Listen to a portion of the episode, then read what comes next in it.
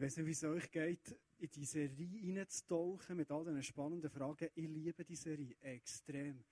Ich weiß noch, in meinem Leben, wo ich so mein naiv Kinderglauben langsam ein bisschen auf die Seite stellen vielleicht auch mein naiv Jugendglauben, den ich hatte. Ich bin in eine Ausbildung hineingekommen, dort ist mein Glaube so richtig auf die Frage gestellt worden mit sättigen Fragen. Echte, ehrliche, sehr kritische, aber wichtige Fragen. Und durch diese Serie durch habe ich selber wieder x Aha-Erlebnisse gehabt, x Sachen gehabt und gemerkt, ich werde sicherer. Heute Abend die Frage, könnte es wieder gefährlich werden mit einem radikalen Christen, mit dem ICF zum Beispiel, so eine leidenschaftliche, radikale Bewegung ist, könnte es wieder in das Zeug hineingehen, was früher mal war, all die dunklen Kapitel der Kirchengeschichte. Ich bin gespannt, ob du heute Abend Antworten findest auf die Frage. Was ich heute Abend ganz sicher nicht wieder machen ist dir die Antwort geben. Sondern ich wette aus dem Material, das ich habe, ich habe einen Bekannten, der Geschichte studiert hat, der mir ganz viele Daten liefern können.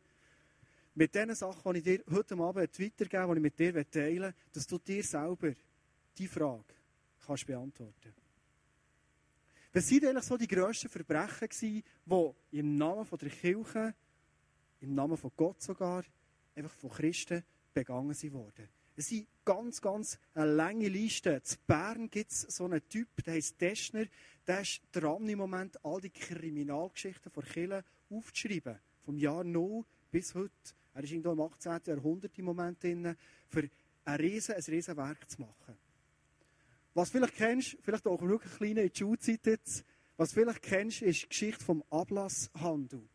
Früher haben die Leute die Bibel nicht lesen Es war auf Latinisch geschrieben. Die Leute, das einfache Volk, hat es nicht verstanden. Also die Kirche hat Macht.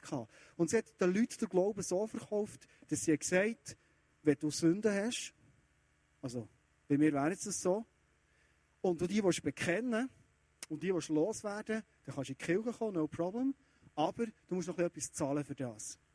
Und das Ganze hat sich immer mehr ausgeweitet bis die Leute völlig finanziell sind unterdrückt wurden. Mir hat die Angst vor der Hölle richtig geschürt, den Leuten immer grosse Sachen erzählt und ist dann so richtig auf der Seele umgeknallt, für das sie das Geld in die Kille bringen. Und das kannst du dir vorstellen, ich stelle mir so mein Leben vor, oh shit, es ist wieder etwas passiert und du merkst genau, hey, es drückt im Portemonnaie. Kreuzzüge sind vorher genannt worden. Es ist tatsächlich so, dass sogar der Papst im Jahr 1095, der Papst Urban, hat aufgerufen, zum Krieg und gesagt, hey, packt eure Waffen, im Namen von Gott gehen wir kriegen. Wir wollen Jerusalem, wo unter der Macht war von den Muslimen, wollen wir befreien und jetzt machen wir so einen Krieg. Warum haben die Leute mitgemacht bei diesen Kriegen? Das ist vielleicht noch spannend. Die Kirche hat auch dort wieder gewusst, wie müssen wir sie holen. Sie hat nämlich gesagt, vielleicht wäre das für mich auch eine Option gewesen zu dieser Zeit, sie hat gesagt, schau, wenn du ein bisschen knapp in Kasse bist und deine Sünden langsam nicht mehr zahlen kannst beim Ablass, komm in Krieg, Dafür sind dann alle Sünden gratis vergeben. Und ganz viele Männer sind in den Krieg gegangen und haben gewusst, hey, ist noch gäbe, kommst zurück, sündenlos, vielleicht als Held sogar. Und oft haben sie sich bei diesen Kriegen auch bereichert. Die Stadt Konstantinopel zum Beispiel, das heutige Istanbul, ist die reichste Stadt zu dieser Zeit. Die ist eingenommen worden vor Kirche und schlussendlich ist es ums Geld gegangen. Ein dritter Punkt ist Inquisition. Wir haben diesen Leuten früher Heretiker oder ähm, Ketzer gesagt. Das sind Leute, die haben gesagt das, was die Kirche lehrt, das Wissensmonopol, das sie haben, das glaube ich nicht. Die Kirche hat zum Beispiel früher ganz klar rausgegeben und behauptet, Erde ist eine Scheibe. Und alle Leute, die das nicht haben geglaubt zu dieser Zeit, das waren Ketzer, Ketzerinnen, und sie haben mit der Todesstrafe müssen rechnen. Und heutzutage sind wir ja nicht mehr ganz sicher, ob es wirklich noch eine Scheibe ist. Also du kannst heute kritisch sein, auch dem ICF gegenüber, und du musst überhaupt nicht rechnen. Zu der Zeit war es anders. Sklavenhandel ist ein weiteres ganz, ganz dunkles Kapitel. Zudem gibt es zu sagen, die Kirche hat den Sklavenhandel nicht selber organisiert und nicht wirklich ist direkt involviert gewesen, aber die Kirche hat dem ganzen Treiben zugeschaut und hat es eigentlich geduldet. Und wenn sie ist gefragt wurde, ist sogar als gut angeschaut worden. Und wir jetzt wirtschaftlich begründet, warum der Sklavenhandel wichtig ist. Der Mensch wird als Ware behandelt und angeschaut. Wie ein Mantel, wenn du langsam Löcher hast, tust ihn auf die Seite, kaufst dir einen neuen Sklav und der kann wieder besser arbeiten. Wir reden so von einer Dunkelziffer von 20 bis 60 Millionen Afrikanerinnen und Afrikaner, die sie in Sklavenhandel verkauft wurden.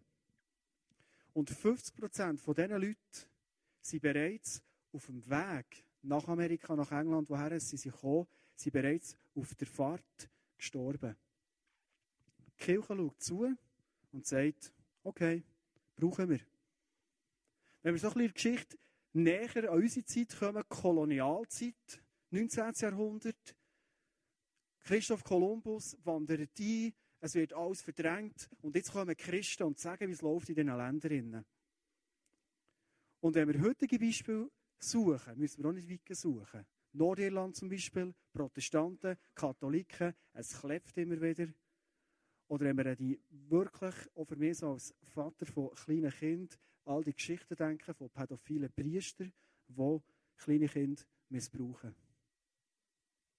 Und so eine erste Antwort gebe ich gleich jetzt schon in diesem Moment. Und zwar ist es so ein bisschen die ernüchternde Antwort. Ich bin heute Abend nicht hier, für dir zu sagen, weisst, ich kann das entkräften, ich kann das entschuldigen, ich habe eine Erklärung dafür, sondern heute Abend kann ich nichts anderes sagen als, es stimmt. Es ist alles passiert. Wir müssen nichts beschönigen.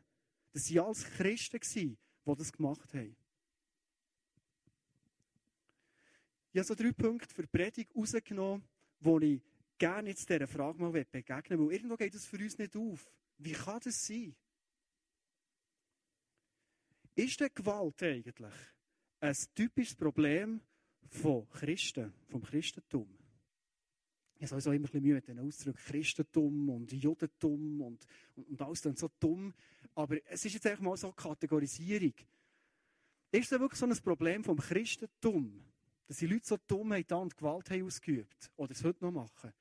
Wenn wir andere Weltreligionen anschauen, der Islam zum Beispiel, glaube ich, muss im wenigsten erklären, das ist eine Gewaltreligion, wo wir nach Sachen miterleben. All die Selbstmordattentäter, die auf ein besseres Leben nach dem Tod hoffen, ähm, der Dschihad, der Heilige Krieg, als Beispiel, die zeigen, Islam ist sehr, sehr gewalttätig.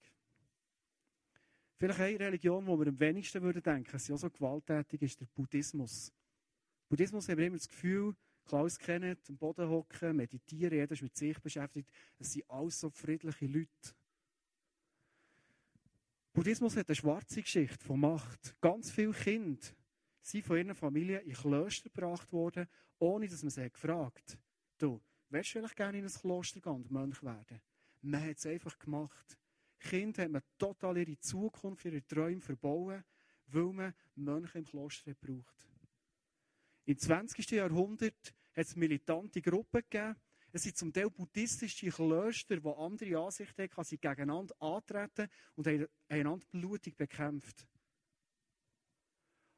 Und auch in Ländern, wo der Buddhismus und der Hinduismus sind, hat es oft gegeben, dass religiöse Minderheiten, Christen zum Beispiel oder Muslime, die sind so richtig unterdrückt worden und misshandelt worden. Hinduismus, kennst du wahrscheinlich das Kastensystem.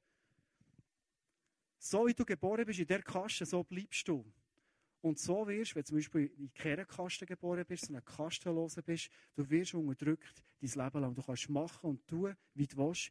Deine einzige Hoffnung, die du hast, das nächste Mal, wenn ich auf die Welt komme, dann ist es vielleicht ein bisschen besser.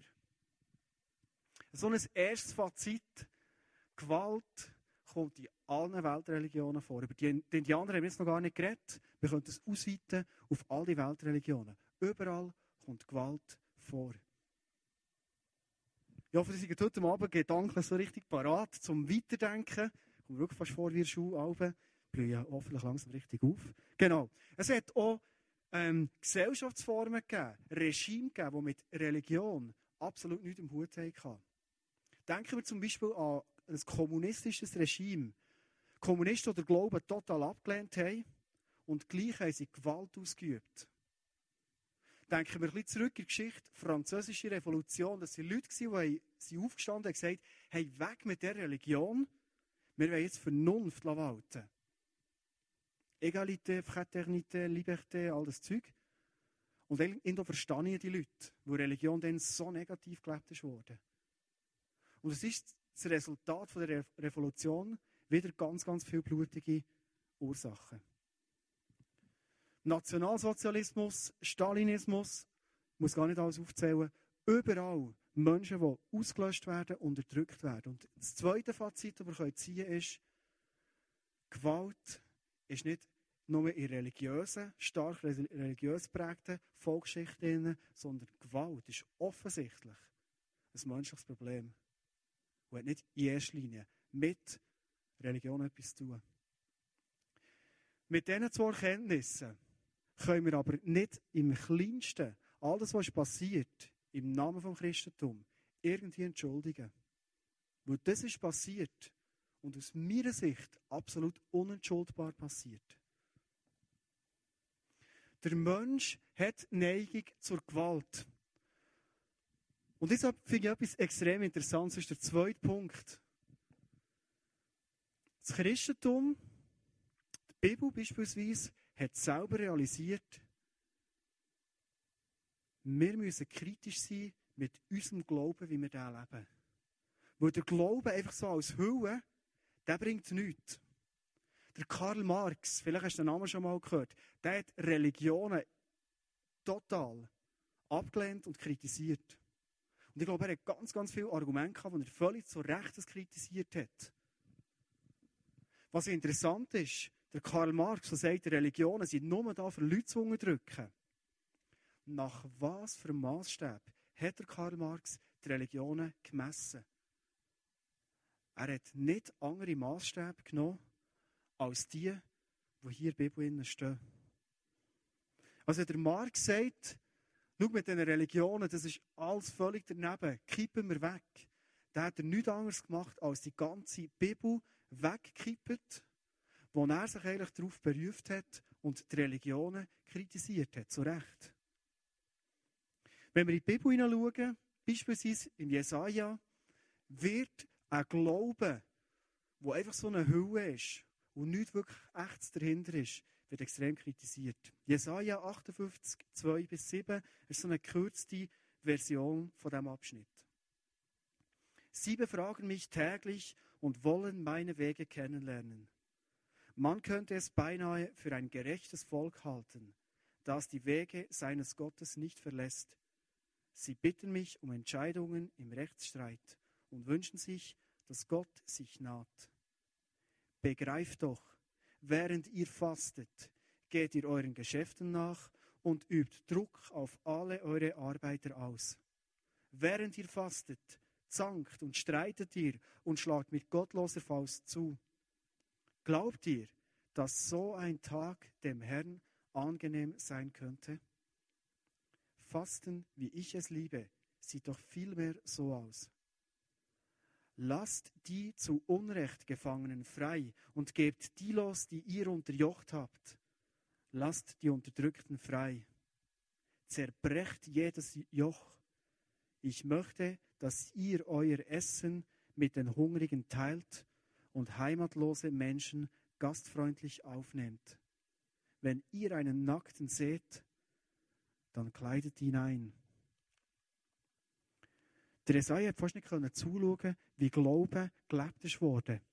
Die Leute haben Formen eingehalten, haben sogar gefastet, aber in ihrem Leben hat man überhaupt nichts gemerkt. Und er kritisiert das. Also Glaube ist nicht einfach eine Form. Jesus hat all das formelle, gesetzliche Zeug so richtig auf dem Kerbholz gehabt. Nicht auf dem Kerbholz gehabt, also richtig auf. Er hat es einfach nicht können haben.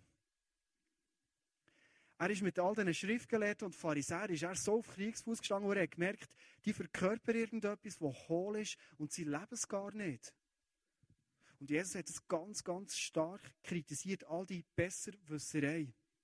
Er hat probiert, ihre Lügen aufzudecken. Das ist der zweite interessante Punkt, den wir merken. Selbst das Christentum, Leute aus dem Christentum, messen sich an den Maßstäben, die in Bibel stehen. Also wenn wir das Christentum über Bord werfen, dann tun wir all die Maßstäbe, die wir jetzt Menschenrecht darauf aufgebaut haben und so unser Handeln messen, kehren über Bord. Und der dritte interessante Punkt ist, in der Geschichte hat es immer wieder Leute gegeben, die diesem Vorbild von Jesus sind nachgegangen und haben gesagt, das, was ihr als Kirche macht, das ist so daneben. Das ist nicht das, wie es Gott eigentlich gedacht hat. Die ganze Reformation als Beispiel. Es hat Leute gegeben, die aus der Kirche raus sind aufgestanden und gegen die Sklaverei sind vorgegangen und haben gesagt, hey, was hier in diesem Buch steht, wie wir mit den Menschen sollen umgehen das leben wir hier in unserer Gesellschaft total falsch. Und dir als Kirche, die sagen noch schon, okay, schaut doch mal in die Bibel rein.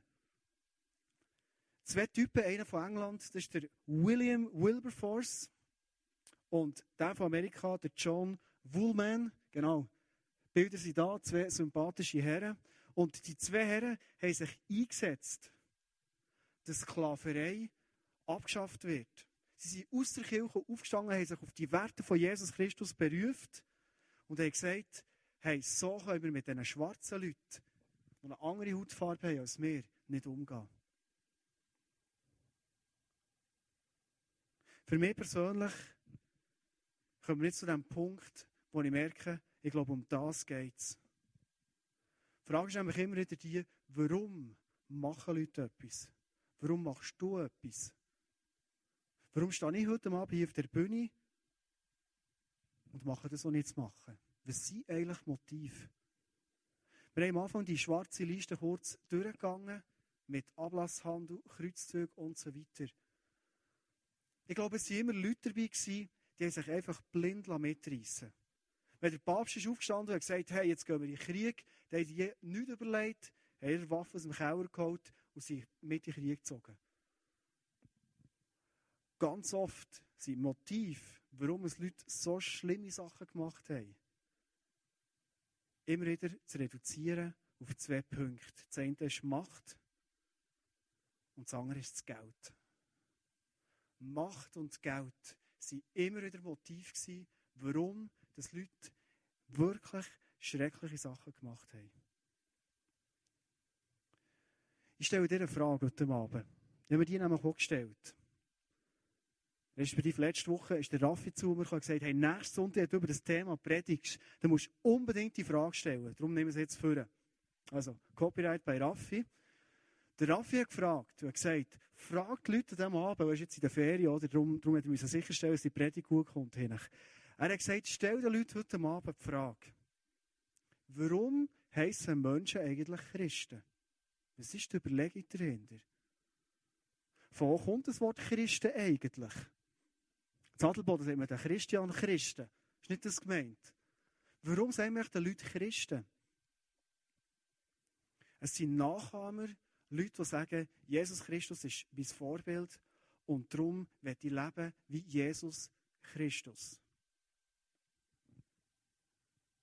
Wenn wir das ein bisschen verstehen und langsam in die Zielgerade auf die Antwort kommen, ist es wichtig, dass wir uns wieder mal überlegen, Jesus, wer war eigentlich Jesus gewesen? Wer ist der Christus gewesen?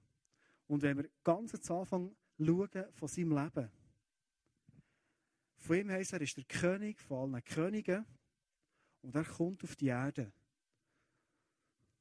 Und ich weiss, es Weihnachten jetzt bei dir ein bisschen, wenn ich das sage. Aber ich will es gleich heute Abend ein bisschen Weihnachten. Mein Vater hat unter dem Tannenbaum das uns immer erzählt. Haben wir uns vor, die Geschichte.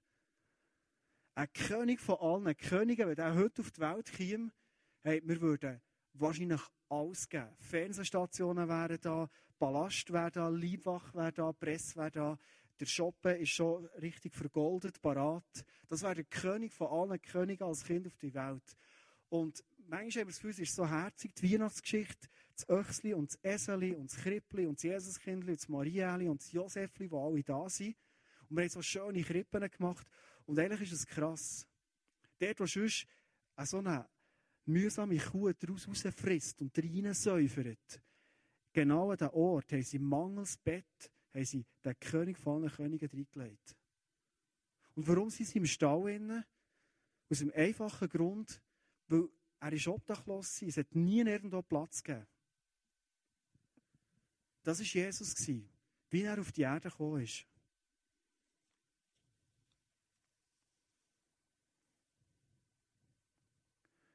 Und wie hat Jesus auf der Erde weitergelebt?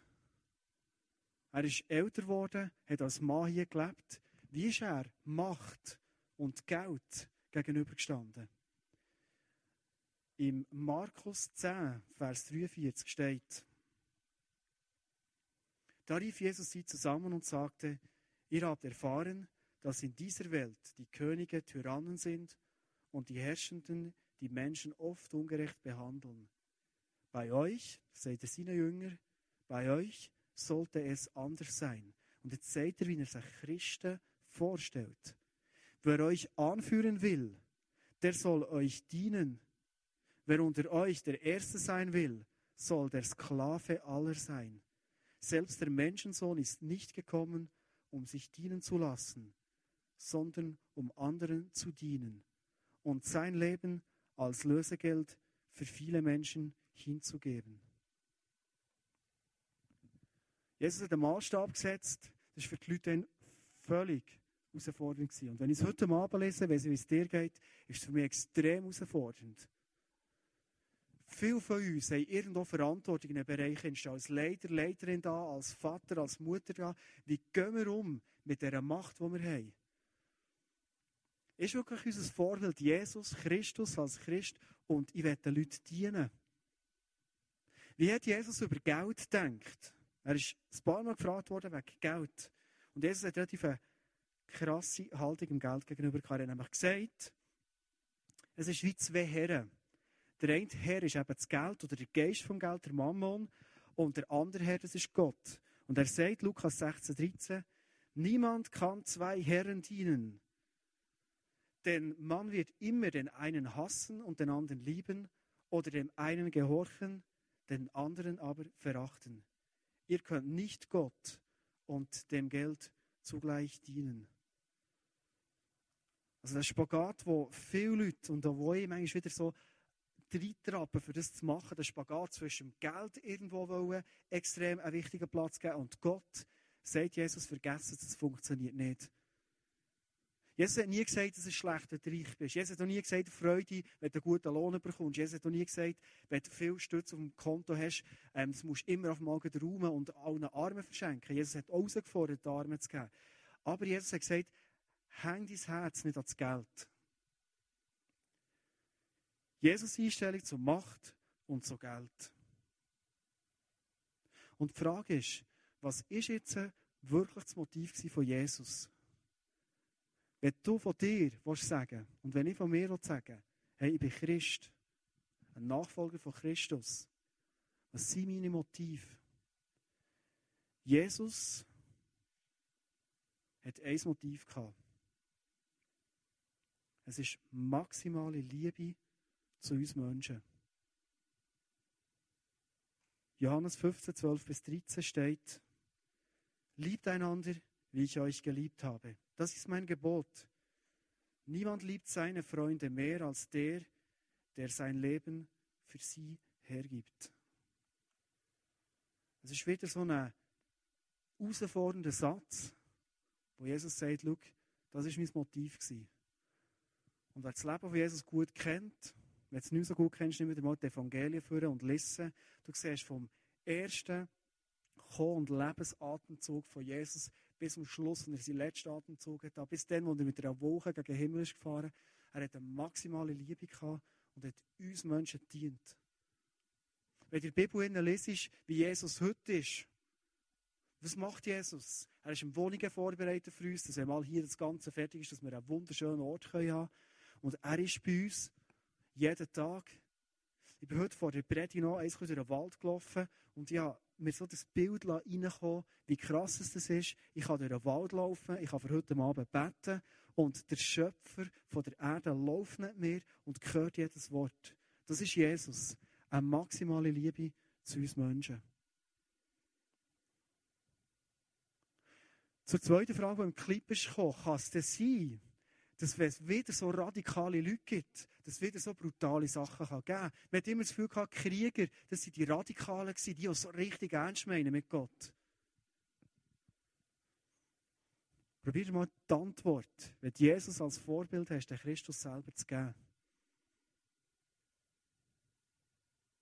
Christsein bedeutet nicht, ich gehe in die Kirche, doch, ich glaube an Gott, ich bete zwischen noch. Sondern Christ heisst, Jesus, ich will werden und immer mehr werden, so wie du bist. Darum traue ich mir, weil ich das will in meinem Leben, mich Christ zu nennen. Nicht, weil ich perfekt bin, aber ich will so kompromisslos leben, dass ich mal Jesus kann sein wie du bist. Die Frage ist, all die Menschen, die Verbrechen haben begangen im Namen von Jesus, im Namen der Kirche, sind die radikal zu Jesus? Jesus, wenn wir radikal sind wie Jesus, er hat dient. Er hat dient und er hat maximal geliebt. Ein Beispiel zum Schluss. Martin Luther King. Er war schon einer, kann man schon fast sagen, aus der Neuzeit raus, nicht nur fast aus der Neuzeit raus. Er hat die Kirche aufgerufen, weil die Missstände gegen den Sklaven, gegen Unterschied, schwarz und weiß, war in Kirche immer ein Thema. Und er ist aufgestanden und hat gesagt, hey, das kann es nicht sein. Er hat aus dem Gefängnis Briefe geschrieben, für herauszufordern und zu sagen, schwarz und weiß spielt doch keine Rolle, wir sind alles Geschöpfe von Gott. Und er hat sich eingesetzt. Und auf was hat er sich beruft? Auf Jesus Christus. Er hat gesagt, schau, ich will sein wie Jesus. Und Jesus hat bei den Menschen nie einen Unterschied gemacht. Und darum ist die Lösung von diesem Problem, kann es denn wirklich sein, dass Radikalität wieder zu dem kann führen kann? Nicht die, die wir manchmal das Gefühl haben, oder die uns vielleicht Leute sagen, vielleicht dir auch schon gesagt, die Leute sagen einem ja, weisst, wenn du an Gott glaubst, ist okay. Aber ich finde es einfach krass, die Leute, die es immer so extrem machen. Weißt du, so die, die Radikalen. Und haben immer das Gefühl, und das wahrscheinlich aus diesem Kontext heraus verstehen wir so, haben immer das Gefühl, weißt du, es wird gefährlich, die so radikal sind. Und manchmal tun wir das auf Jesus projizieren und sagen, ja, darum tun wir so klein mit Jesus leben. Einfach so klein. Ja, schon noch in meinem Alltag zwischen einer Betterin noch, manchmal in Sonntag Gottesdienst, aber einfach so ein bisschen, so ein bisschen easy, so ein bisschen Sparflamme. Und ich glaube, der Lösungsansatz ist nicht weniger von dem Jesus, sondern mehr von dem Jesus. Wenn ich in mein Leben hineinschaue und in mein Herz hineinschaue, merke ich, hey, ich brauche Jesus so krass. Weil ich von mir, ich habe den Hang zur Macht. Ich von mir ja extrem den Hang, immer wieder an meinem Geld umzustudieren. Ich habe mich gefragt für heute Abend. Kann man noch die letzte Folie haben? Nicht weniger Jesus ist die Lösung, sondern mehr Jesus. Genau, das ist für die Band noch wichtig. Für heute mal bei 8. Messe Die Lösung ist mehr Jesus. Ich habe mich gefragt, heute Abend, warum stehe ich auf einer Bühne und du predigen. Das ist mein Motiv. Ist es wirklich das, dass ich den Leuten dienen will, dass ich heute Abend etwas erzähle, wo bei dir eine Antwort gibt auf eine Frage, die dir vielleicht gestellt wird? Ist es wirklich so, dass in meinem Herzen brennt, dass heute Abend eine Person, die eine Predigt zulässt, die hier im Gottesdienst eine Celebration ist, wirklich rausgehen kann und mit einer neuen Liebe für Jesus leben kann?